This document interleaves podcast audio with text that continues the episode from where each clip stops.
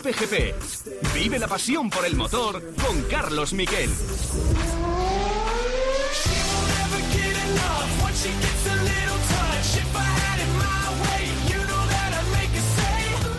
se va por el rojo, motores a 12.000 revoluciones, se va a la salida y está el Gran Premio de Portugal, quinto Sainz, y también Pérez, ha tocado. Se pone tercero Sainz, Va Carlos, va Carlos, vamos Carlos a por Verstappen. Métele el coche. Vamos, vamos, vamos, vamos por fuera. Vamos por fuera. Por fuera. Lo pasa. Bien. Bien. Qué adelantamiento de Sainz. Qué adelantamiento de Sainz. por Bottas. Otro. Vamos Hamilton. Es que está lloviendo. Es que está lloviendo. Vamos. Eres el hijo de los derrapes. Te criaste con los rallies. Lo tienes que demostrar. Es que es muy bueno. Que lo tiene, que tiene líder, líder Sainz, líder Sainz. Tenéis que cambiar a la COPE. Lo estamos contando. Líder Carlos Sainz, vuelta 2. Maravilloso. Qué primeras vueltas. Qué lección de pilotaje. Salía séptimo. Está primero. A 0,4 ahora mismo. Bota. Se va. La salida más bonita que uno recuerda en Fórmula 1. Del séptimo al primero, adelantando a todo el mundo Carlos Sainz. ¿Qué tal? Buenas tardes. Para eso hacemos radio, para disfrutar y espero que hayáis disfrutado vosotros con esos momentos de emoción que la culpa es de Carlos Sainz, evidentemente, que os tengo que contar un secreto. Algo había preparado, es algo que no mucha gente sabe y él sí que tenía pensado que si la pista estaba deslizante o estaba demasiado fría, eh, o tenía esas cuatro gotas, había que atacar. Ya eh, antes de la parrilla vio que estaba empezando a llover y se puso a calentar mejor los neumáticos, pero es curioso que gente de su entorno me dijo una hora antes de la carrera que iba a salir a por todas. Y es que sabía que la pista estaba muy mal, sabía que el viernes en una, con la pista casi sin goma había sido durante 35 minutos el más rápido y no le bajaban el tiempo en los primeros libres. Y es que cuando hay que derrapar, Carlos Sainz es un auténtico maestro, es uno de los mejores pilotos de la parrilla y eso es lo que hizo. Algunos dirán, es que llevaba la blanda. Y digo yo, como Verstappen, que llevaba también la blanda y fue depilado por fuera por eh, Carlos Sainz. Eh, claro, llevaban la media a los Mercedes. Sí, llevaban la media a los Mercedes. Diferencia por vuelta de Mercedes, un segundo por vuelta. Un segundo por vuelta. Insisto, porque escribo en el marca y he leído comentarios. Exagerado, no. Es una de las mejores salidas de los últimos años. Es así.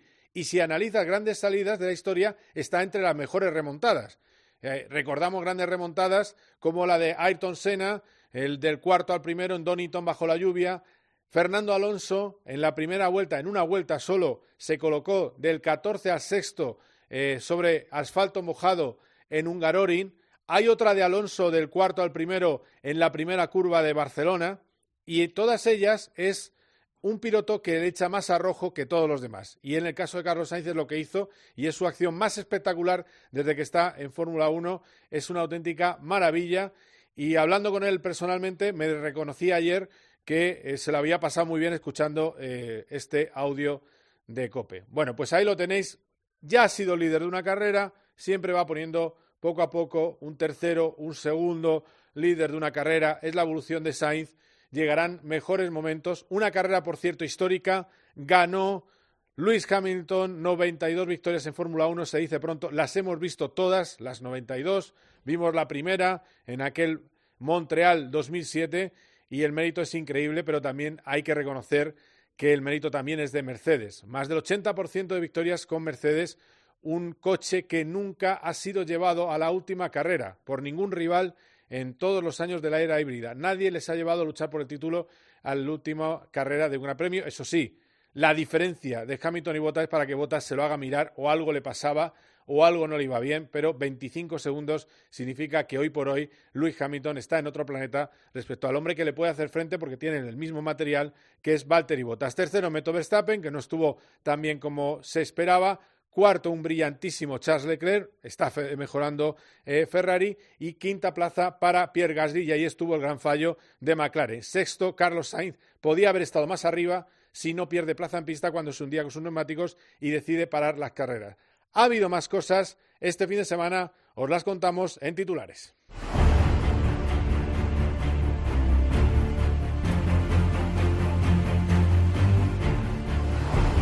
Hemos tenido el Gran Premio de Teruel de MotoGP.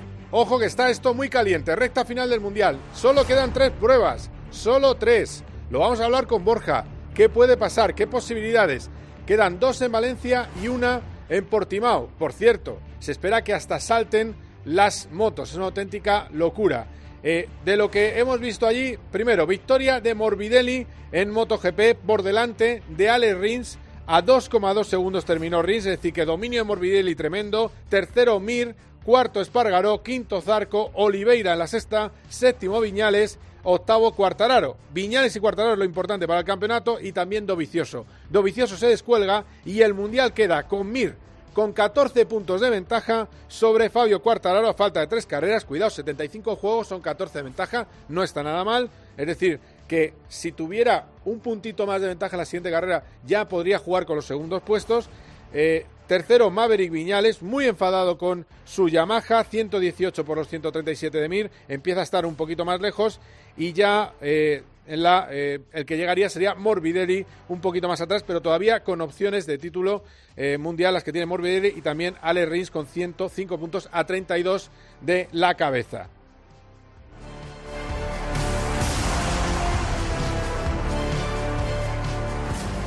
En Moto 3 hemos tenido el triunfo de Jaume Masia, segundo triunfo consecutivo por 51 milésimas sobre el japonés Sasaki, tercero otro japonés Toba en el campeonato. El eh, cuarto clasificado, que fue Albert Arenas, sigue siendo líder, 157 puntos y está muy bien porque son 19 puntos de ventaja, parecida situación a MotoGP, a falta de tres grandes premios. Tercero, Vietti, cuarto en el campeonato Masia, que si hubiera despertado antes, cuidado que podría haber ganado o podría haber estado luchando por el título eh, mundial de manera real. Él dice que lo puede lograr, pero así están las cosas. Y en Moto 3, eh, perdón, en Moto 2, triunfo de San Lowe's por delante de Dillan Antonio Bastianini en la tercera posición. El primer español fue Jorge Navarro por delante de Martín.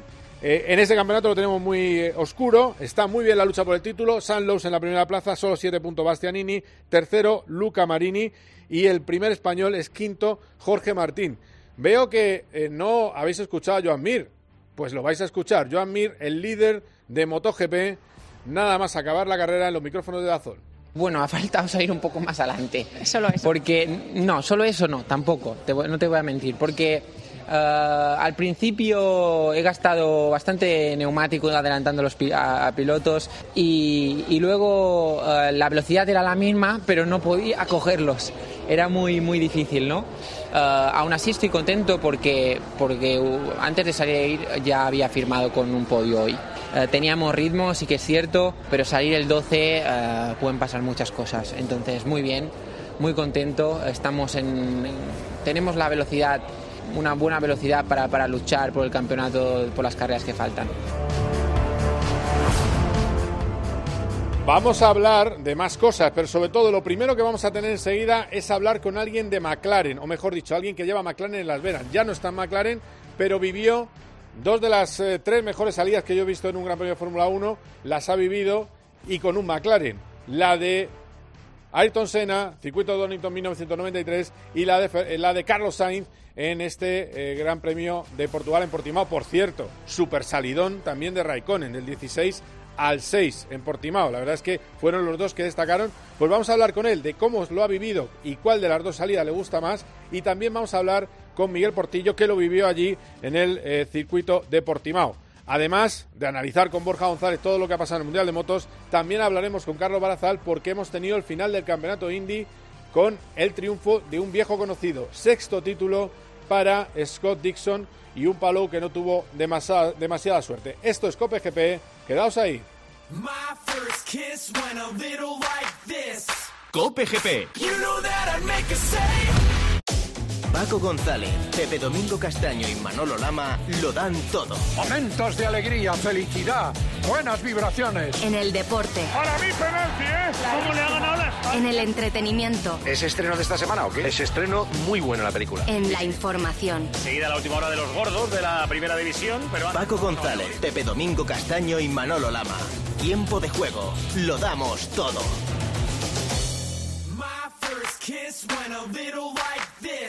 Cope GP. Vive la pasión por el motor con Carlos Miquel.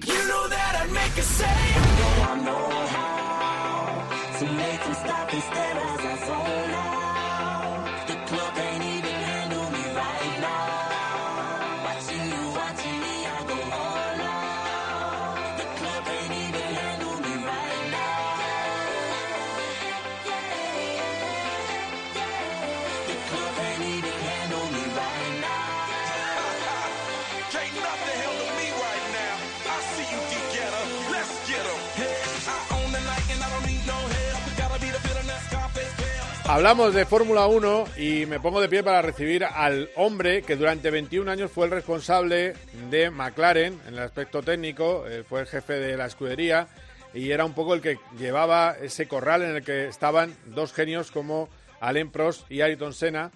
Y le tengo ya al teléfono. Joe Ramírez, ¿qué tal? ¿Cómo estás? Muy bien, muchas gracias, eh, Carlos. Aquí ayer disfrutando de otra carrera bastante buena pero un poco un poco triste cuando ves que sí había un poco de, público en las gradas pero cuando ves la transmisión de Movistar en el paddock nadie nadie nadie. nada, muy triste. Es lo que tenemos que vivir y es lo que estamos hay muchísimas medidas de seguridad hay una burbuja tremenda y, y, es lo que hay. Te voy a pedir un titular porque tengo otro, otro compañero, bueno, un compañero periodista que le voy a dar paso ahora, pero tu sensación al ver la vuelta, las dos primeras vueltas de Carlos Sainz, ¿Cuáles? pues te, te recuerda un poco las dos primeras vueltas del Gran Premio de Europa en Donington with Ayrton Senna, que con las condiciones muy difíciles que también estaban en esa, en esa carrera, llegó del quinto o sexto a primero, increíble. Desgraciadamente ayer, pues Carlos le gustó mucho estar ahí, pero sabía que iba a durar poco porque no podía detener a los Mercedes. En fin, pero, Fue muy divertido. ¿Para ti puede ser una de las mejores de la historia esas primeras eh, vueltas de Carlos en, en, condiciones deslizantes? Claro, claro, mucho. Me, me, me, encantó ver una McLaren ahí de frente, pero como digo, desgraciadamente no nos, no nos duró mucho, pero va a venir el tiempo, va a venir. Bueno, bueno, va a llegar. Bueno, ¿cómo se vivió en el circuito de Portimao? Eh, Miguel Portillo llevaba tiempo sin, sin aparecer en un Gran Premio de Fórmula 1. la verdad, no trabaja a sueldo de COPGP, tengo que reconocer. Le llamamos hace poco por el Princesa de Asturias y se teletransportó de Oviedo a Portimao. Hola Miguel, ¿qué tal? Movistar. Buen día, ¿cómo estás? Buen día, buen qué día. placer eh, hablar con, con, Carlos y, con yo, con yo Ramírez, eh, amigo de la casa de Movistar también. ¿Qué decir? yo, un abrazo fuerte, ¿cómo estás? Qué gustazo, qué gustazo oírte. Bueno, yo, yo, os dejo aquí tomar café y ya está, ¿eh? Yo tampoco pasa nada. bueno, yo, yo, encantado, ¿eh? Además, eh, eh, bueno, Porti, yo, a ver, te digo porque hemos tenido una discusión ardorosa, porque he escrito una columna hoy en Marca en la que digo que es una acción que le sienta en la mesa de las mejores acciones en primeras vueltas de dos monstruos como Sena eh, o Alonso. Y cuando leo los comentarios, van, están todos subidos de tono de que me he pasado, que dónde voy, que, que también te digo, si pongo qué, qué primera vuelta maravillosa de Raikkonen, el país acomplejado en el que estamos no, no me criticaría, o algunos de los acomplejados que, que se quejan, pero... Eh, a ver, ¿tú lo colocarías en esa, en esa también algo histórico, como decía Joe? Das ahí en la clave, ¿no? De que siempre tiramos hacia abajo todos nuestros valores y demás. Tú sabes lo difícil que es meterse entre, entre dos Mercedes, entre un Verstappen que se tocó con Pérez, que te cierra la puerta y, y, se van eh, los, dos fuera eh, con Leclerc en medio. Tú sabes lo difícil que es estar ahí y, y, tú tienes la virtud de calentar las gomas, usar el neumático bueno y meterte en un circuito nuevo para todos en el cual vas un poquito más al límite en la salida, aguantas en la pista y un pequeño plano, Carlos, porque iba al máximo. Hay que valorar lo que hacemos, ¿no? Es muy difícil subirse a Fórmula 1, es muy difícil estar por encima de los mujeres y creo que lo que hizo Carlos es de, de remarcar sin duda alguna. que habéis hablado de Donington, ha hablado yo, eh, un día, por ejemplo, Fernando Alonso en la lluvia en 2006, eso es historia pura, absoluto del automovilismo y creo que tenemos que valorar lo que ha hecho Carlos y que luego cada uno, pues lo que tú dices, eh, eh, Carlos, si, cada uno quiere verlo como exagerado de más, haya cada uno. Sí, exacto. Bueno, que, que, ojo, eh, que todas las opiniones son libres. Yo tampoco me voy a eh, voy a caer en, lo que yo leo de mí mismo, no lo voy a hacer con los demás. Es decir, yo no voy a insultar a nadie. eso, eso también, también es cierto.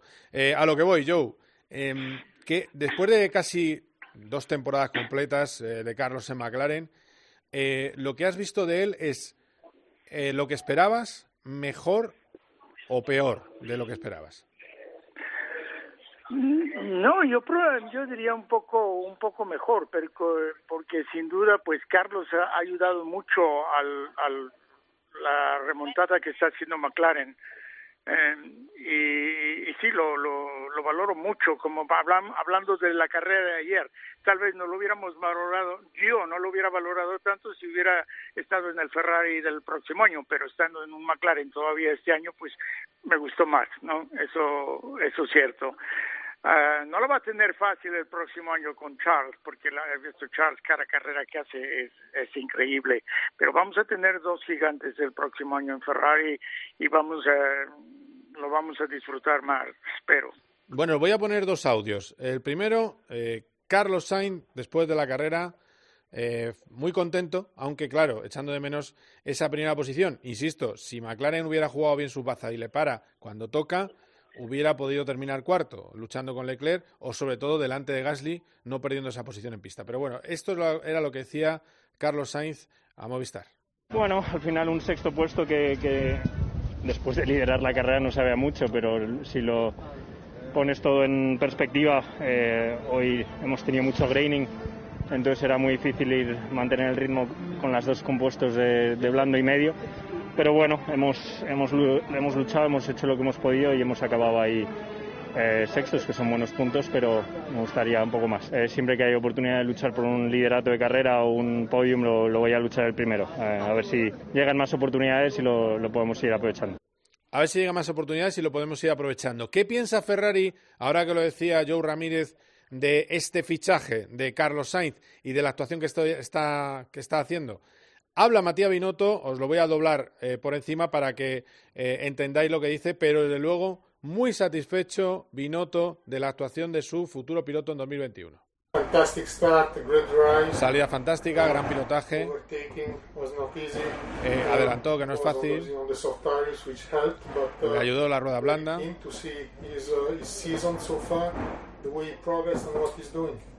Y estoy siguiendo muy de cerca eh, cómo está progresando esta temporada y cómo lo está haciendo. Eh, bueno, pues aquí lo tenéis. Su próximo jefe está contento. Andrea Seidel dice que es una foto preciosa que se llevan a casa la de estar delante de los eh, dos Mercedes. Y por ti, tú que estabas ahí con Carlos, se le notaba la alegría, ¿no? Cuando baja del coche porque sabe lo que había, lo que había hecho, aunque al final no pudiera con Gasly. Carlos es una persona muy calculadora que ha crecido mucho analizando las carreras y por eso él dice que cuando se baja del coche piensa, oye, pues después de liderar la carrera, pues me sabe a poco, pero tenemos que entender que fue algo circunstancial. Y por eso yo le repregunto en ese instante y le digo, ya Carlos, pero ¿cómo sabe, cómo se siente uno cuando ve a los Mercedes por el retrovisor? Y lo dice de corazón, lo dice bien, pues se siente muy bien. Claro, es que no se va a complejar, no se va a sentir inferior por decir, joder, es que vienen con un ritmo distinto, es que me van a comer. No, no, se sentía súper a. Cuando estamos viendo el lag timing, que le estaba metiendo un segundo coma dos a Botas, que fue la máxima diferencia, decimos, oye, eh, estos estarán calentando la goma, eh, Carlos estará tirando y en un momento le pasarán, pero el tío le tiene fuera de DRS y no está cometiendo errores. A lo mejor uno se pondría nervioso, intentaría tirar, eh, destrozar el neumático, pero la conducción de esas cinco vueltas de Carlos fue perfecta y sintiéndose muy a gusto. Lo que yo veo en esas vueltas cuando está adelante es que cuando tenga coche, es una actuación normal como la de Leclerc de luchar con un coche con, con ellos eh, en, diferentes carreras, vamos a disfrutar y no vamos a ver un Carlos que se le quede grande en algún instante de decir, pues es que está aquí peleando entre ellos. No, no, él está ahí con ganas de meterse en esa pelea y se siente muy cómodo y eso es lo que más me gustó. El feeling de ayer es que me gustó verle cómodo en esa situación. Sí, Sí, eh, eh, bueno, lo que decía yo en la narración, ¿no? Lo tiene, lo tiene dentro. Además hablaba él de su padre. Eh, a ver, os pregunto a los dos. ¿Debe Ferrari mantener ese estatus de Leclerc o darle, darle confianza a, Carlos y que, y que lo, lo decidan en pista? a ver, le estoy preguntando yo que es carrerista y que gestionaba un, un Sena Pros, que fíjate tú, que le llamaba a la casa Sena cuando estaba enfadado después de bajarse del coche en Mónaco. No, seguramente que, que no habrá primero y segundo en Ferrari, especialmente cuando tienes un piloto bueno que llega con muy buenas credenciales, que va a acompañar a, Charles, que ha estado grande, pero si, si tú lo, lo, le dices lo mejor que puedes estar es estar atrás de Charles, pues inmediatamente lo vas a desmoralizar, ¿no? Él no va a poder, se va a sentir mal en el equipo. No, yo creo que los deben de recibir a los dos con manos abiertas y el que va más rápido es el número uno en esa carrera y en la próxima carrera el que va más rápido pues eh, y así y así lo harán. No, no creo que van a querer de momento que tú le dices a un piloto, tú vas a ser el segundo, pues no solo el piloto, el ingeniero, los mecánicos, se van a desmoralizar, van a creer, no, lo mejor que podemos hacer es el segundo, que como decía Sena, es el primer perdedor.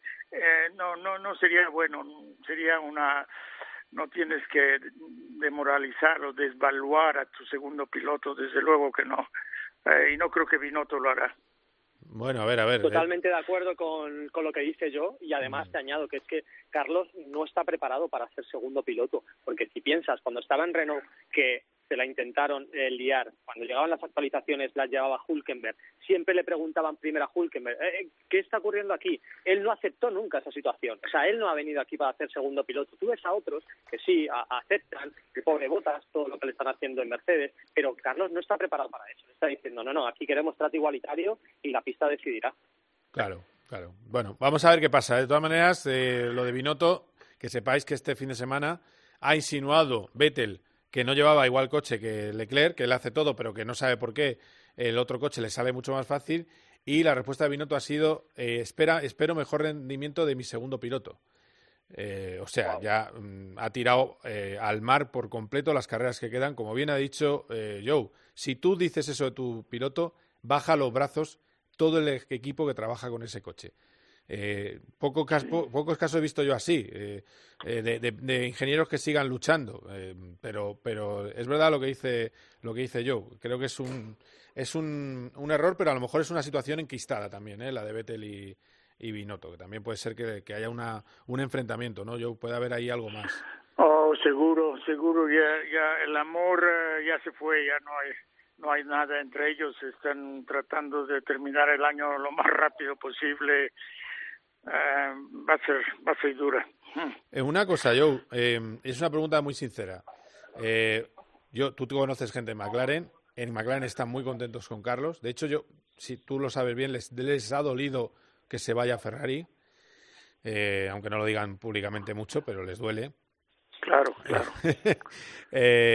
tú, viendo la evolución, porque hay pilotos que son más de evolución explosiva y pilotos que son de más de evolución progresiva. ¿Crees que Carlos puede ser campeón del mundo?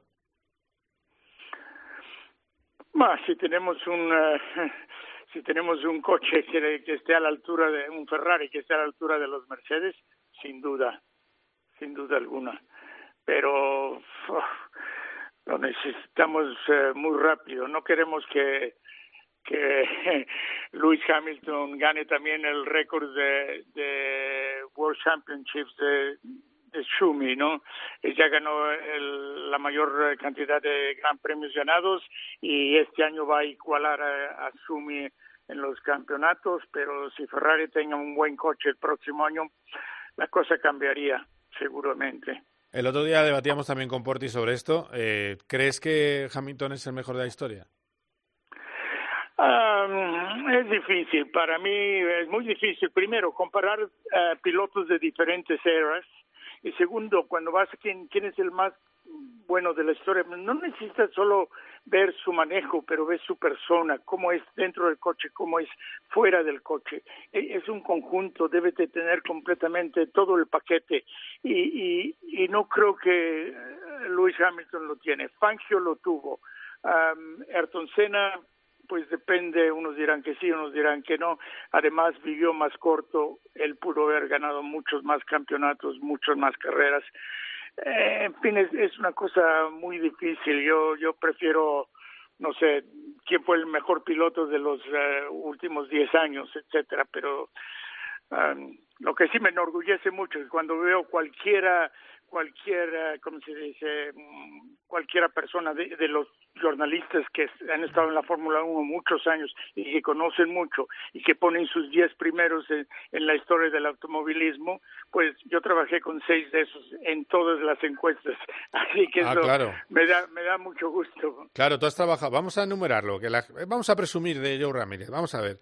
Eh, eh, por ti, vamos a que la gente sepa con quién estamos hablando. Es una maravilla, de verdad. Claro. Eh, lo de Joe es espectacular. Prosena.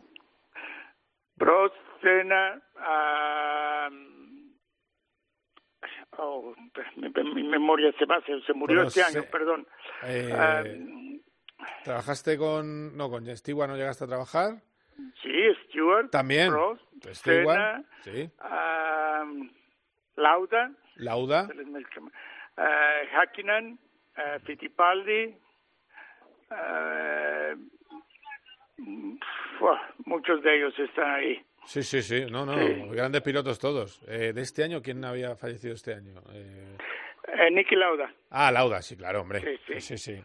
Sí, sí, bueno, que has estado tú con, con... Y todos, todos también, te digo una cosa, porque lo digo también para la gente que se deja llevar por las declaraciones públicas, a que todos tienen un ego fuerte y un carácter fuerte. Oh, completamente. Claro. Es parte de, es parte del negocio, yo creo.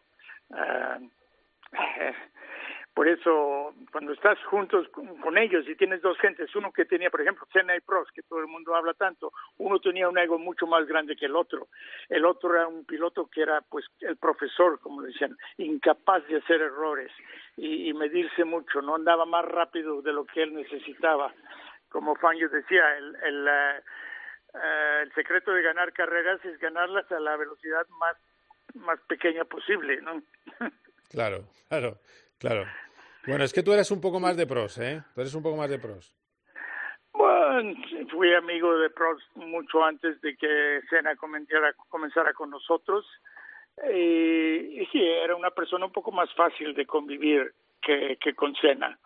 Pero los dos tenían sus cosas y eran you know, muy especiales por, por, por tenerlas, ¿no? Um, sí, fueron... Uh, fueron una, unas épocas muy bonitas, unas épocas de oro. Siempre me enorgullece y me siento privilegiado de haber estado en el momento justo al momento justo, ¿no? Oye, ya, pues mira, voy a terminar y ahora, y se lo pregunto también a por ti. ¿Cuántos podios le das a Fernando Alonso en Renault el año que viene? Hoy ha, ha hecho uno, ha hecho uno Renault, ¿eh? La base es la misma. Sí, eh, Renault le están, han comenzado fuerte en las últimas carreras, pero les cuesta un poco y, y, y, ayer no fueron lo que como han estado en las otras, ¿no? Van un poco sube y baja, no es que estén siempre como al nivel que Mercedes tiene o no quiero decir al nivel de Mercedes, pero que, que son más o menos, yo creo, inclusive McLaren pensó, bueno, Renault es ya uh, arriba de nosotros, estamos, pero ayer no lo fueron, no, no. Entiendo, es eh, si, si ellos continúan a tener esa racha de cuando Ricardo hizo su podium, el próximo año yo le doy a, a, a Fernando cinco podios. Vamos, venga, vamos a firmar, ¿de acuerdo? Sí. Yo, tú firmas también, ¿no? ¿Por ti? Pues cinco podios. Ahora mismo sí, nadie, se, nadie sabe cómo va a estar el coche el año que viene, ¿no? Y más cómo está este año, y lo que dije yo, que ayer tenían opción con Ricardo de estar mucho más arriba, y no estuvieron. Y a mí Ocon me parece un pilotazo absoluto. Pero no sé, eh, yo pensaba que iban a estar para eh, pelear por la quinta, sexta posición y no lo han estado. Y está muy bien Racing Point. Gasly está espectacular. Sí. Y creo que eh, los amantes del deporte, nos hemos encontrado muchos aficionados españoles aquí en Portimao y nos dicen, yo estoy aquí porque me gusta el deporte y disfruto viendo eh, al Racing Point pegándose con los Renault. Con, eh, tenemos que valorar eso, ¿no? Ahora que los Mercedes están en otra liga, ¿no? Sí. Y, y, Renault puede estar ahí. Renault puede estar ahí, pues pues sí puede estar ahí, ¿no? Y ya sabéis que Fernando saca el máximo de cada coche y, y bueno, luego yo creo que, que vamos a vivir una, una bonita historia, ¿no? De Fórmula 1 con tres, cuatro equipos en la zona media pegándose entre ellos que lo vamos a disfrutar en cada carrera. Muy bien, eh, Joe, muchísimas gracias, eh, que ha sido un placer. Digo, dime, dime algo, dime algo. Sí, Carlos, sí. te digo una cosa Sí. que, que, que no la digo si estoy hablando en una entrevista con México, pero ayer en las últimas vueltas estaba yo haciendo más el tifo por Carlos que por que por Checo y debo decir que Checo hizo un carrerón, ¿no? Fíjate, ahí lo tienes, ¿eh? Carrerón de Checo que llegó a ser último Checo y se Sí. recuperó, pero Pero, ver, pero es estaba- que, es que, pero- eh, pero eso, eso es, eh, eso es ser de McLaren, Joe. Es que tú eres de McLaren. Muy bien. Muchísimas gracias, eh, Joe, que ha sido un placer como siempre. Dime. Yo, yo Ah. quiero que quiero ver una carrera con Joe. Eh, quiero sentarme en el sofá, ver, ver una carrera, empujar por McLaren y, y sentir eso. De Carlos, a ver, no voy a dejar por ahora. Quedamos los tres cuando queráis. Pues hay, hay que quedar, di que sí, ¿eh? Hay que quedar, di que sí. Eh, eh, paga, paga, paga por ti yo, Joe, ¿vale? Venga. Oye, no, lo que pasa es que te digo una cosa, los domingos estamos un poco liados. Eh, Miquel, tú en la radio, yo en Movistar, pero en un día que podamos eh, intentamos juntarnos, aunque sea la vemos en diferido, pero estar juntos. Bueno, muy bien, muy bien, Claro, compañeros. Pues yo estoy, yo estoy aquí, yo no estoy ligado, estoy siempre aquí. Un abrazo a los dos. Muy bien, gracias, Joe. Un abrazo. Hasta luego. Gracias por ti, ¿eh? que te dejo ahí tomarte el bacalao feira, ¿eh? El bacalao, o no, Oye, bacalao bras. eh, eh, me, me cierran, me cierran los sitios Pues que unos horarios muy raros aquí en Portugal. Claro, es lo que tiene. Venga, un abrazo, cuídate, gracias. Abrazo grande. Quedaos ahí que vamos con las motos. Cope GP. Vive la pasión por el motor con Carlos Miquel. ¿Quieres estar más cerca de Carlos Herrera?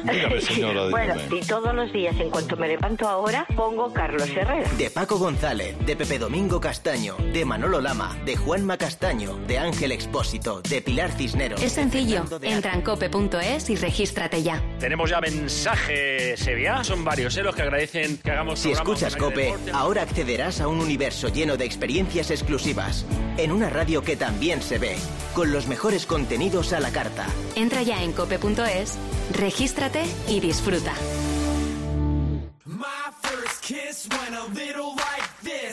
Cope GP.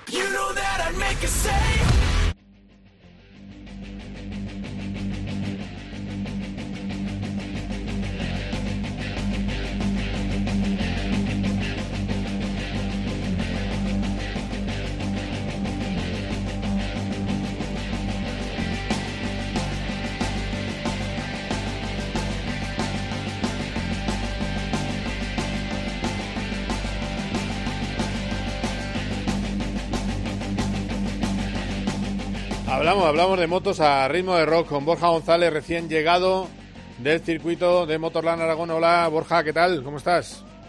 ¿Qué tal, Carlos? Buenas tardes. Bien, bien, aquí, aquí andamos. Eh, vamos a empezar a escuchar protagonistas. Hoy te los he dejado a ti para, para que vayamos eh, eh, hablando de, de lo que puede pasar. Primero vamos a ir por la polémica. Ya sabes que lo que nos gusta es el deporte puro, así que Viñales pega un- una rajada muy gorda de su equipo Yamaha oficial diciendo que no entiende por qué no le va la moto. Bueno, sin explicación, la verdad. Difícil de entender, y nada, mucho la dinámica de Yamaha, así que nada, para más información, sobre todo decirle a Yamaha. Yo no, realmente no, no puedo dar ninguna explicación, hago todo exactamente igual a que lo hacía ayer. Poco grip, poco grip en los neumáticos, esa es la sensación que he tenido, ¿no? Y al final también hoy saliendo cuarto era muy arriesgado poner el medio, hemos acabado delante de la persona que lleva la misma Yamaha que, yo, así que no mucho más que decir. Pues no mucho más que decir. Yo he acabado delante del que lleva la misma Yamaha yo, que por cierto es el líder Cuartararo. Ahora mismo Viñales nota, el, nota cómo se le empiezan a ir las posibilidades. Está a 19 puntos de Mir, sigue estando la pomada, pero sobre todo no tiene buen rendimiento en carrera. Y no sé si tiene razón Maverick o esto le va a costar un tirón de orejas en su equipo. Bueno, no creo que le vaya a costar un tirón de orejas, pero es, cierto, hay una cosa, eh, llevamos 11 carreras y Yamaha ha ganado 6, tres de Quartararo, dos de Morbidelli y una de- del propio Maverick, es decir, la moto que más que más carreras ha ganado con diferencia respecto a la siguiente. Entonces se hace un poco complicado, digamos, compartir la técnica de Yamaha nueva, pero también es cierto que está siendo la, la, la más, no la, pues sí, la, probablemente la más irregular, porque es verdad que Honda ha aparecido ahora, Ducati se está manteniendo en un perfil bajo durante todo el año y Suzuki está siendo bastante regular, pero Yamaha es capaz de lo mejor y de lo peor eh, en manos ya no solo de Maverick, sino también le pasa a Quartararo y aquí este fin de semana hemos visto cómo ha brillado Morbidelli, que ha hecho no solo una gran carrera, sino un gran planteamiento de gran premio, entrenando muy bien desde el primer día, pero también luego llegamos a grandes premios en los que el, el rendimiento de Morbidelli es más bajo. Entonces sí que es cierto que hay algo extraño que no se termina de entender, que debe ser una moto muy crítica eh, bajo determinados aspectos. Maverick en el pasado siempre se quejaba o temía que les influía demasiado el, neumático de Moto 2 en la pista, pero es que esta vez no había ni siquiera esa, esa variable porque corrieron delante de Moto 2. Entonces sí que a él le dejó muy frustrada esa sensación de no poder pelear por más que un séptimo puesto. Eh, le dejó, entre comillas, satisfecho terminar por delante de Cuartaro, pero es que, es cierto que ante todos los demás, ante todos los que vemos desde fuera, ver que una Yamaha gana con tanto poderío te hace en- ver las cosas un poco eh, te diría como con una sensación un poco extraña de no entender muy bien lo que pasa porque además en entrenamientos siempre son muy muy muy sólidas eh, a vueltas rápidas son rapidísimas y luego hay que contar el factor que Morbidelli lleva una moto algo diferente a las de los demás pilotos, pero sí que sí que se le ve se le vio muy frustrado ayer a Viñales. Eh, ¿En qué es diferente la, la moto? Es, eh, es, es, no es última evolución, digamos, pero no es, no, pero no es de este año. La, claro, en la política de Yamaha tienen tres motos 2020, que son las de Valentino, Fabio, Quartararo y Viñales, y luego la de Morbidelli no es bien bien la moto 2019, sino es una especie de híbrido con la 2020. Entonces, bueno, pues esa moto a veces funciona mejor y a veces no funciona tan bien. Yo creo también, por ejemplo, que en el caso de Morbidelli es probable que en determinadas circunstancias el tener al lado a alguien como Ramón Forcada, con toda la experiencia que tiene Ramón, eh, le ayuda bastante a entender ciertas situaciones y, plantear ciertas carreras como la de este fin de semana. No es que haya sido la más estratégica del año, pero sí que se entrenamientos que, mientras, por ejemplo, que el, viernes todo el mundo estaba ocupado en intentar hacer un buen tiempo al final del entrenamiento, Morbidelli no hacía más que darle vueltas al neumático eh, trasero para comprobar la durabilidad, para ver qué ritmo podía tener, y el ritmo era muy bueno, y es probable que a, que a Morbidelli le ayude bastante tener al lado a Forcada con toda la experiencia que tiene y es el, más experimentado de todos los técnicos que hay en Yamaha, porque el técnico de Valentino Rossi ha comenzado con él este año, Maverick Viñales cambió el año pasado y luego el, técnico de Cuartaro también es un, técnico bastante joven. Eh, pues mira, ya que me lo has puesto así de a huevo, escuchamos al ganador de la carrera y todavía en la pomada por el título, que ojo que está a 25 puntos, no lo tiene fácil porque es una victoria, pero está ahí Morbidelli. Sí, estamos a 25 puntos, hay que, hay que ir en cada carrera flat out eh, porque estamos un poquito lejos, estamos en, en la lucha, pero estamos lejos eh, y intentaremos eh, dar lo máximo como hemos hecho en, en, esta segunda mitad de, de, campeonato. Intentaremos dar aún más en, en estas tres últimas carreras. No está mal el español que tiene Morbidelli, ¿eh? No está mal. Y aparte es que él, es que él además siempre si se le dice, oye, si quieres piloto italiano. Y no, no, él se empeña en hacerlo en español, se esfuerza por hacerlo, habla así el español, habla, imagínate, perfectamente el italiano, habla perfecto el inglés y luego su madre es brasileña y habla perfecto el portugués. Ah, mira, fíjate, ya lo tiene todo. Bueno, así por, por dar un detalle de, de lo que ha dicho y en, y en, la, y en lo que es la interpretación de sus palabras. Bueno, eh, tiene que pensar en, en, el Mundial, porque si está a 25 puntos, con todo lo que está variando este año en las cosas, quedan 75 en juego, tiene que planteárselo. Otra cosa es lo que luego le salga, pero evidentemente todo el que esté, no voy a decir todo el que esté, tenga matemáticamente posibilidades, porque creo que son 14 los que tienen matemáticas ah, posibilidades. tampoco vamos a, a milongar. Zarco es el 14, claro, Zarco está el 14 a 73 puntos, pues probablemente esa posibilidad matemática se le tendría que pasar porque tendría que haber ya no solo si pierde el primero. Es que mareamos un poco, entiéndeme, o sea, quiero decir, si ahora decimos que Alex Márquez es candidato al título, la cosa como que se enreda un poco, ¿eh? Por eso, entonces, pero, pero sí que podemos considerar a Morbidelli con esa salvedad que, pone él. Aquí la cuestión lo estaba repasando hoy desde que Joan Mir se cayó en, la República Checa en agosto, la primera carrera de agosto. No se cayó él, fue un incidente provocado por Iker Lecuona. Y desde entonces ha sumado 126 puntos de los 137 que tiene, es decir, prácticamente todos. Luego haces la suma del resto de rivales y de los cuatro primeros de la general es el que más ha sumado con diferencia. El segundo piloto que más ha sumado, de hecho, en el Mundial es Rins, que ha sumado 86, es decir, 40 menos que su compañero de equipo. Sí, sí, sí. Esa clave, la consistencia es lo que hace, lo que le hace tener esa, esas garantías a Mir de ser tan, tan favorito al título ahora mismo. Claro, es que Mir eh, tiene un pinchazo en Francia, 5 puntos, pero 20 puntos, segundo, 13, 16, 20, 20, son tres segundos puestos, eh, otros dos terceros en Aragón y Teruel, eh, a ver, habrá algún, algún iluminate que dirá que Mir no es un buen campeón si no gana ninguna carrera, que ya lo hemos vivido eso. Eh, pero... Lo vivimos con Zamora en 125, pero, también no nada. cosa no, ya no solo no pasa nada, sino que cambian las circunstancias. Por ejemplo, este domingo cuando hay un, hay un vídeo por ahí de los que sube motogp.com a, Twitter, por ejemplo, está que se ve la charla cómo habla Joan Mir con su jefe de mecánicos y con su con el jefe del equipo, con David de Brivio.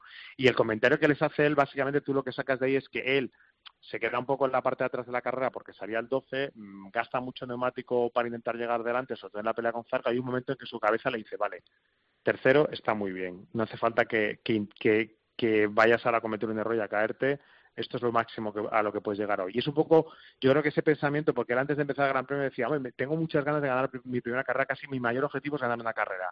Y yo creo que después de este Gran Premio y viendo las circunstancias, él se está dando cuenta de que la consistencia es mucho más importante. Y eso hace que, que a lo mejor ese puntito de más que podrías arriesgar para conseguir esa primera victoria, que queda muy bien en el palmarés, puede ser lo que te lleve a arriesgarte a perder una carrera completa, que aquí cuenta muchísimo. Entonces, por eso también ese juego de Mir no gana, Mir no gana, pero tal y como está este mundial con tanta gente metida, el nivel de riesgo que hay que asumir para, para ganar es muy alto y él a lo mejor pensando en, regularidad y viendo lo que hacen los rivales eh, puede sacar mucho más provecho. Ojo, segundo año en MotoGP. Eh, si gana el mundial es una barbaridad, eh, insisto. auténtica. O sea, es una auténtica pasada. Ya te dijo un día, una noche, bueno, te dijo una noche en tiempo de juego, si te hubieras creído que Mir podía estar líder del campeonato a estas alturas, te lo preguntó eh, ah. Joseba. Y nadie, nadie pensaba, es verdad que todos pensábamos que estábamos ante un gran piloto de MotoGP cuando gana Moto 3, porque se le veía una, una suficiencia y se le ve trazas de piloto de moto grande eh, un piloto con cabeza, piloto rápido, piloto constante, eh, en fin, cuidado con Joan Mir y ojo el que ponga un pero. Y el hombre que le puede batir y que está más cerca, solo 14 puntos, es Fabio Quartararo. Estoy contento que ya estas dos carreras han pasado. Sabemos que eh, las próximas irán mucho mejor y que al final lo peor ha pasado. Eh, ahora llega, no diría lo mejor, pero carreras que me gustan. En Portimao no sabemos cómo es con una MotoGP, pero es un circuito que me encanta y muchas ganas de, llegar ahí. Eh, al final estamos a 14 puntos, no es que estamos muy, muy, muy lejos, así que muchas ganas de llegar ahí. Ojo, eh, con estadísticas abuela pluma, eh, si le saca un puntito de ventaja, Mir, en la próxima carrera, no lo tiene fácil. Le pueden valer dos segundos a Mir, aunque ganara las últimas carreras Cuartararo. El, el tener 14,75 es un porcentaje que no, asegura nada, pero te da un margen. Y lo de Fabio, ¿está basado en algo? Eh, eh, ¿También va a ir la, la Yamaha en, Cheste o es solo una hipótesis que tienen ellos? A ver, yo creo que en este mundial, en el mundial de España, de los hipótesis. claro, porque es que ahora mismo, primero no sabemos qué nos vamos a encontrar en Valencia climatológicamente hablando. Si va a hacer mucho frío, si va a llover o si no, si va a hacer un buen tiempo. Y luego la adaptación de las motos a los neumáticos, lo que varía todo, lo poquito que varía todo mm, por la diferencia de temperatura, etcétera, de por ejemplo que Cuartararo pues eh, decidiese montar el neumático medio, no esta semana ya que ya lo hizo con digamos con más solvencia, pero la anterior casi sin probarlo y luego no le funcionaba bien, etcétera. Bueno, hay tanto tanta tanta variable abierta que, bueno, no creo que pueda garantizar nada, pero sí que es cierto que es un circuito que se le puede dar muy bien a, la Yamaha. También creo que es un circuito que se le va a dar muy bien a la Suzuki. No creo que en este caso vaya a ser una cosa de circuito, sino va a ser más bien una cuestión de grandes premios. Sí que hay, hay moto, por ejemplo, pues la Honda se prevé que pueda tener más dificultades de lo que lo tuvo aquí y eso al final influye porque son menos motos que se meten en la pelea. Ducati no, no ha salido muy bien en Valencia, tampoco están en la pelea del título, pero también es verdad que en estas circunstancias poder hacer la cuenta de qué motos están y qué no están te permite gestionar mejor las carreras. Pero bueno, no creo que vaya a haber no creo que vaya a marcar los trazados la, la consecución del título, excepto el de Portimao, porque va, a ir todo el mundo un poquito a ciegas y ahí sí que se da la curiosidad de que los pilotos más jóvenes del Mundial de MotoGP, que son por este orden Lecuona, Cuartararo y Mir, es decir, los tres más jóvenes del Mundial, y dos de ellos están jugando el título, estos han corrido en Portimao o sea, no solo es que ahí lo hayan probado, es que han corrido, porque les tocó en el Campeonato de España, en el 15 Presol, y, y, han probado ya el circuito en competición. Y eso marca porque es un circuito, como lo habéis visto este fin de semana de la Fórmula 1, Tremendo. peculiar, y claro, y, y, con las motos va a ser más peculiar, y a ver cómo, cómo va a deslizar mucho, ¿eh? después del paso a la Fórmula 1, claro, si desliza, no desliza, si de repente, pues lo que, lo que pasó en la carrera, si llueve o no llueve, eh, etcétera, etcétera, porque cambia muchísimo el MotoGP. Si, si hubiese empezado como la Fórmula 1 con lluvia, pues tienes que salir con neumáticos de lluvia, luego entrar, cambiar, bla, bla. O sea, es una, es una cosa que complica bastante todo. Y si se tiene que jugar un mundial así, imagínate, alguno le da un infarto. Bueno, eh, de todas maneras, segundo ha quedado en Meta no le vamos a escuchar porque se nos va el tiempo, pero simplemente creo que eh, si después de la próxima carrera está más lejos, tendrá que ya ayudar a su compañero, dejarnos creo yo, yo como team manager diría eso. Sí, sí, y yo, y yo creo que lo sabe. ¿eh? Ah, vale, vale, vale. O sea, vale. o sea Eh, tiene que ser que Valencia, que en Valencia lo haga de inicio, que gane la carrera y que los demás eh, pierdan muchos puntos y que se vea como un posible candidato. Si en Valencia ya no lo es, yo creo que ya habrá un punto en el que tendrá que, que poner un poco en modo compañero equipo, pero ya lo hizo con Alex Márquez cuando compartió equipo con él en Moto 3 y le ayudó en la última carrera en Valencia, o sea que no creo que sea un problema para, para Rins. Bueno, y ya termino. Eh, no vuelve Mark esta temporada, ¿no? Bueno, eh, todo apunta que no. Este fin de semana se han, vuelto un poco locos por una interpretación de unas palabras de Bra de la televisión austriaca en la que dijo que, bueno, que él en principio iba a seguir, pero que no sabía 100% seguro, que nadie había confirmado oficialmente que no viniese Mark, pero ya el run run es de que no va de que no de que no le va a dar tiempo de volver porque incluso en Honda reconocen que la recuperación va más lenta de lo previsto y si va más lenta de lo previsto ya no queda nada son te- tenemos 10 días para estar en Valencia tendría que ser un milagro y, y algo muy muy rápido y muy bueno para que pudiese volver a Mark Lo que no está claro todavía, eh, lo que no está claro es que se le vaya a operar por tercera vez, eso en absoluto, ¿no? No, Pero no se puede decir en absoluto nada, claro, Claro, tampoco. un piloto, pero a lo mejor puede ser una operación de retirada de tornillos porque a lo mejor hayas eh, soldado el hueso y, le genere molestias eso, o a lo mejor es que no está bien y tiene que volver a operarse, pero es como son todo suposiciones y no hay nada cierto en esto, dice que haya salido ni de un médico, ni del piloto, ni de nadie de, de alrededor, pues no podemos tampoco lucubrar demasiado. Luego puede ser que sí, que se opere y digan, pues se diga, bueno, mira, ves, se operaba o no, o sea, que esto no, que, que están al 50%, vamos. Sí, y lo iremos sí. viendo, pero que bueno. ni fu ni fa, eh, eso no se sabe. Pero, pero que ha ido más lento de lo esperado. Sí, lo ha, lo ha confirmado Eso, Alberto Puig. y eso confir- y esto lo ha hecho Alberto Puig y si lo hizo Alberto Puig y lo hizo ya Honda eso está más claro que el agua que esto está yendo más lento de lo que todos pensaban Mm. y ya se pensaba en lento porque se dijeron dos tres meses o sea que imagínate si ya hablamos de retraso Vale, perfecto. Pues eh, Borja, que un placer como siempre. Ahora descansa un poco, que luego te llega el, el último arreón, esas tres últimas eh, carreras apasionantes de MotoGP.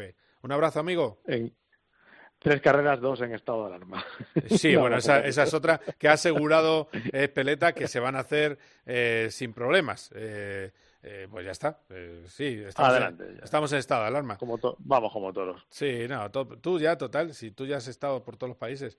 Eh, eso yo estaba pensando ir a Italia, resulta que me han dicho que hay cierre a las 6 de la tarde de los restaurantes, o sea que, que, no, que no voy. Yo, yo si cierran a las 6 de la tarde no- y no puedo cenar después del circuito, no, no voy, eh, es así.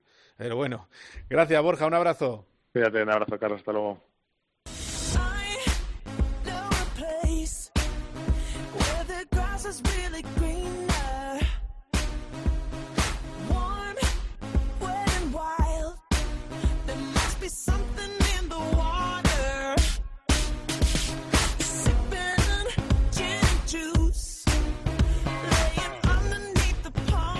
Hablamos de- del resto de competiciones que ha habido este fin de semana con el hombre Boya, ese líbero que tenemos un poco para todo, que es eh, Carlos Barazal. Hola Carlos, ¿qué tal? ¿Cómo estás?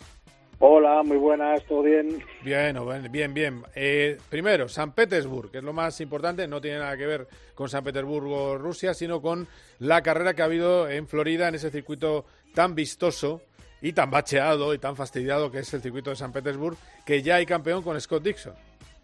Sí, era, llegaba con ventaja, eh, era favorito, pero bueno, tenía que hacer entre los 10 primeros siempre y cuando eh, Newgarden no ganara. El tema es que ganó Newgarden y Dixon pues eh, tuvo un par de momentos en la carrera muy tensos, ¿eh? de esos que dice, uff, cómo se ha metido por ahí jugándosela, pero bueno, no, no le dejó escapar y acabó, acabó en el podio en tercera posición y eh, consiguió el sexto título, así que igual a Iggy Foyt, o sea, es una, una verdadera burrada lo que ha conseguido Dixon del año 2003 hasta ahora. ¿Qué tal Palou? ¿Cómo acabó la carrera? Pues mira, eh, iba bien, pero hubo unos periodos de bandera amarilla, él no entró a parar, con lo cual se quedó delante, estuvo a punto de ponerse primero, pero estaba claro que o teníamos unos periodos de bandera amarilla al final y la carrera acababa neutralizada, o tenía que parar, así que la parada pues lógicamente se, se hundió, se fue para atrás. Una pena porque podía haber hecho un top 5 que, que para cerrar el año habría estado muy bien, pero lo importante es que esas vueltas ahí peleando con los primeros pues se dejó ver y bueno pues eso siempre viene bien. De todas maneras, tenía un, tenía un- no, no tenía mucho ritmo, ¿eh? Le pasaron bastante fácil la reanudación, por lo que Eh, vi yo. Vi estaba- las claro, últimas 50 por- vueltas. porque ya iba tieso de gomas. Claro, claro, claro. Claro, él tenía que haber parado. Entonces lo que hizo, bueno, pues fue intentar, me pongo primero, a ver si hay otra bandera amarilla, la cosa se alarga y acaba la carrera así. Pero cuando la carrera se estabilizó a falta de cinco o seis vueltas, ya no, no tuvo más remedio, bueno, tenía gasolina y, y poca goma y tuvo que entrar a parar. Claro, claro, claro. Eh, ¿Ha habido alguna competición más? Bueno, tuvimos... Ah, espera, el- perdón, perdón un momento. Sí. Eh, en la clasificación de debutantes, el mejor ha sido Patricio Ward, ¿no? Sí, que además eh, ayer acabó segundo, o sea, hizo un, estuvo a punto de ganar la carrera, pero oye, New Garden como tenía que ganar, pasara lo que pasara con Dixon, pues no le, no le, no se lo permitió, pero estuvo a puntito Ward de, de darle a McLaren una, una victoria, así que eh, muy bien el, el mexicano y, y a ver para el año que viene, porque en principio va a ser la punta de lanza en el equipo, eh, dependiendo de a quién fiche, porque Oliver Askew no, no va a renovar con, con Arrow McLaren. No, no renueva, efectivamente. Eh, me ibas a hablar de Princesa Asturias, supongo, ¿no? Exactamente, sí, la, la antepenúltima eh, prueba, a priori, esperemos que, que se puedan disputar las dos que quedan del Campeonato de España Rally de Asfalto y Cohete Suárez ganó, ganó en bueno, ganó no, arrasó, Carlos. Sí, Se marcó un sí, rally espectacular. o sea, Tremendo cohete, sí, es verdad. eh, siete de ocho scratch, o sea, ocho tramos, eh, fue el mejor en siete. En el último, no sé si igual su copiloto Iglesia Alberto le, le, le ató, eh, le dijo ya no corres más, porque fue tremendo. O sea, un- es cierto que Pepe López, que fue segundo, tuvo problemas de frenos por la mañana, pero es que ni, ni por esas, eh, luego por la tarde tampoco le, le pudo coger. Eh, Iván bueno, pues estuvo ahí en, en- con algunos buenos tiempos, nos recordó al, al de hace unas semanas en FAFE, pero tampoco al final tuvo que tuvo que doblegarse ante, ante Cohete y ante Pepe López, que, bueno, pues eh, van camino del mano a mano a jugarse el título en los dos rallies que quedan. El título se lo juegan Cohete y Pepe López, ¿no? Exactamente, Bueno, bueno. exactamente. Cohete, lo mismo que le tenemos campeón de España, finalmente. Me hizo mucha gracia la primera entrevista que le hice, que me dijo, no me, no me gusta mucho que me llamen Cohete. Y digo, pues sí, es magnífico. Eres piloto de carrera y te llaman Cohete, es, es estupendo. O sea, no sé, bueno. eh, Según le- segunda del día, yo creo a veces. ¿eh? Pero bueno, José Antonio Suárez. José Antonio Suárez, sí, sí, sí. Amigo, amigo de los eh, de la familia Alonso eh, y que ha venido Sí. alguna, alguna carrera. Le vi yo en el Gran Premio de Francia 2018, la última vez. Ahí estaba eh, Cohete Suárez. Me, para que te hagas una idea, eh, estuve viendo el, el Museo de Fernando Alonso Ah, sí. y me comentaron que, que los surcos que hay en el circuito son los que hace José Antonio con, con el karting cuando va cuando va a entrenar, Ah, que es de los que más se entrena ya. yo hace, yo no voy desde la inauguración, te habrá encantado porque hay un montón de adquisiciones desde entonces.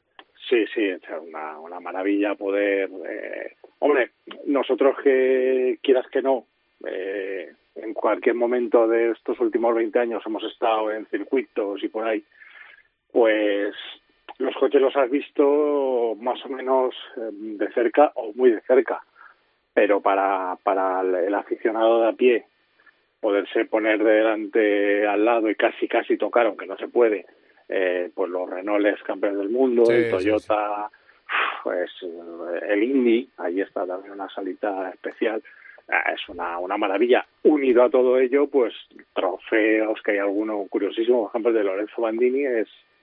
eh, yo sabía cómo era el trofeo, pero no le hacía tan grande, ¿no? Es de estas cosas que dices, "Joder, pues una maravilla, una maravilla que, que, no, que para otros no le puede llamar la atención, ¿no? Pero me llamó muchísimo la atención y, bueno, pues eso, las gorras, guantes, los cascos, en fin, eh, todas esas cosas que, que le dan un valor añadido a la visita, la verdad es que merece bastante la pena y te puedes pasar allí la mañana entera mirando detallitos y comparando incluso un Fórmula 1 de, de, de un año a otro, ¿no? Los, los cambios y lo que lo que le crece en aditamentos, sobre todo en la mitad de los 2000, ¿no? En fin, está una visita más que más que recomendable. Por cierto, ahora que lo dices, eh, lo contaba el otro día el As, Jesús Balseiro, y está bien tirado. Eh, Renault está mirando a ver si eh, Alonso hace un test con ellos en Bahrein, alineado con el test de jóvenes pilotos. Pero tenemos, Sí. que, tenemos que averiguar qué pasará si va al final a Imola o no, porque a lo mejor no va a Imola para estar preparando ya ese test con el coche de 2018. eh, y está bien tirado porque, bueno, eh, Renault quiere que esté eh, activándose eh, Fernando Alonso, que por- al que, por cierto, eh, según me han comentado, eso de que le llevaba el coche no era tan así. Estuvo con un alarde de modestia. Iba bastante bien ya en el primer test, pero bueno. pues- Pero, Carlos. Sí, ya, ya, ya. sí, es que- Ya, es ya que- lo sé, ya. ya, sí, no, ya sabes lo que pasa y lo que va a pasar y lo que va a haber que leer y escuchar de, de las malas lenguas habituales. O sea, sobre los test eh, hay que cambiar, bueno, hay que cambiar un poco la reglamentación. Bueno, es que eso, como siempre, no está nada claro. Eh, y es lo que ocurre cuando la FIA quiere regular algo, que lo que hace es que al final eh, la lía. La FIA la lía, o sea, es así, no... De todas maneras, eh, eh, el de los jóvenes pilotos parece que está muy difícil Claro, y que sería el que tendría que cambiarse. Es decir, todos los equipos están de acuerdo, poner un día más que no sea solo de jóvenes y ahí veríamos a Carlos con el Ferrari y a Fernando Eh, con, con el Eso Renault. es lo que están buscando, eso es lo que están buscando. Pero está difícil. Una jornada al día siguiente donde ya...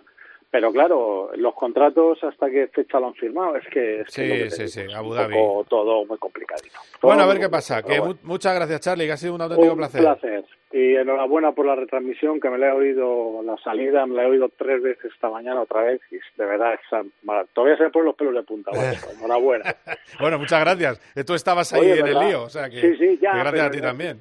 En el fragor de la batalla lo estás viendo y, y- y lo estás viviendo, pero cuando te sientas y lo vuelves a, a escuchar, dices, madre mía, de mi alma y de mi corazón. Bueno, Qué barbaridad. Estupendo. Pues nada, el domingo que viene más, ¿eh? A la una de la Eso, tarde. eso. Venga. A ver, un gran sitio, Imola. Hasta luego, un abrazo, hasta luego.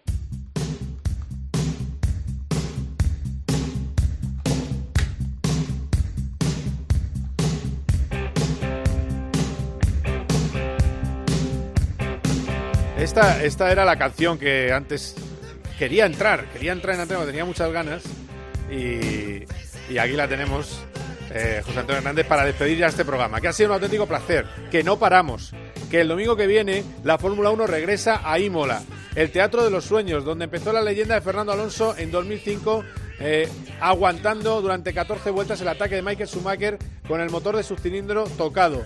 Veremos a ver si va Alonso de visita o no, pero ojo, fin de semana corto, solo sábado. Llegan directos a los libres, cuanto menos rueden mejor, porque va a haber más errores. Solo habrá libres 3, mejor dicho, libres 1 en este caso, calificación y carrera. Fin de semana corto de sábado y domingo, antes de parar un poquito y irse a Estambul el día 15 de noviembre. Lo vamos a contar aquí en Cope el domingo a la 1 y 10 de la tarde. Ha sido un placer. Adiós. Cope GP con Carlos Miquel.